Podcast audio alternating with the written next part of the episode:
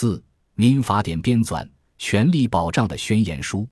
二零二零年五月，十三届全国人大第三次会议表决通过《中华人民共和国民法典》，以下简称《民法典》。这是新中国成立以来第一部以法典命名的法律。它作为中国特色社会主义法律体系这座大厦的重要支柱，具有中国特色，体现时代特点，反映人民意愿，是一部固根本、稳预期、立长远的基础性法律。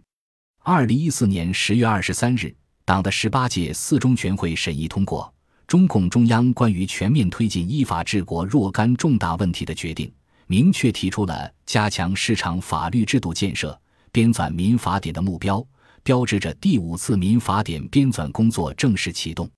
编纂民法典不是制定全新的民事法律，也不是简单的法律汇编，而是一项复杂的系统工程，是对国家以往所有立法、执法、司法、守法实践的重新整理。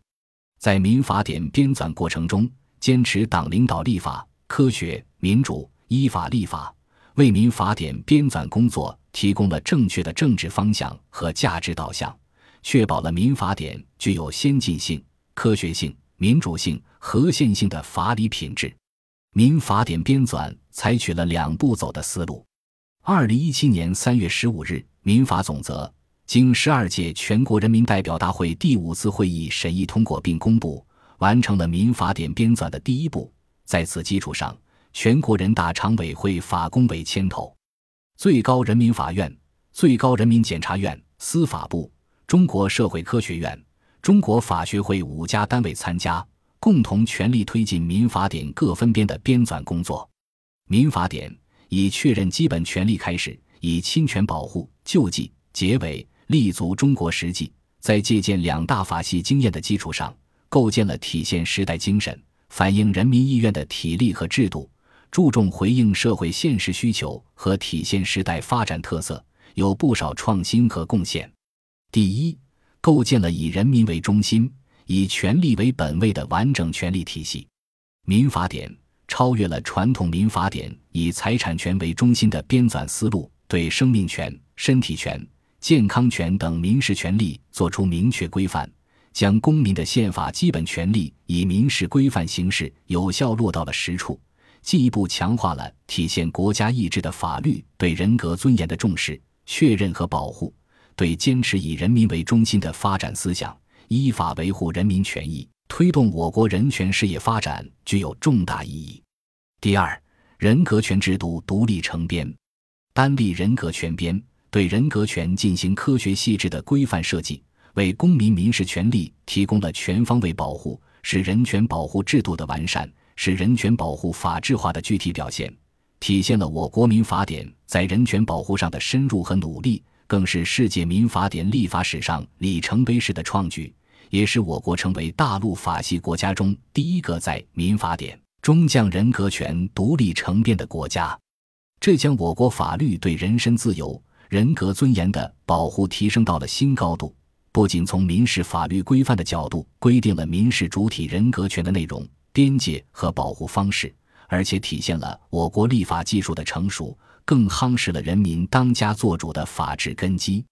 第三，回应时代需求，注重个人信息保护。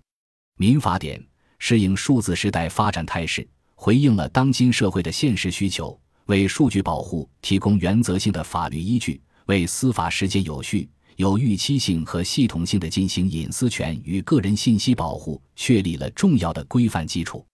民法是社会经济生活在法律上的反映，民法典更是一国人民生活方式的总结和体现。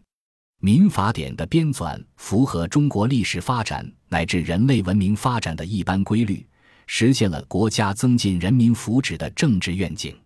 坚持中国特色社会主义法治道路的根本目的是保障人民权益。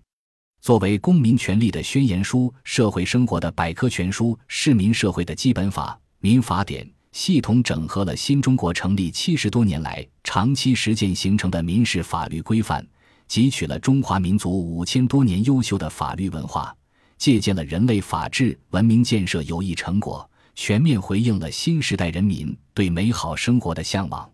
将民本观念与成熟的立法技艺糅合，始终坚持实践导向，回应人民期盼，既保持了我国民法的连续性和稳定性，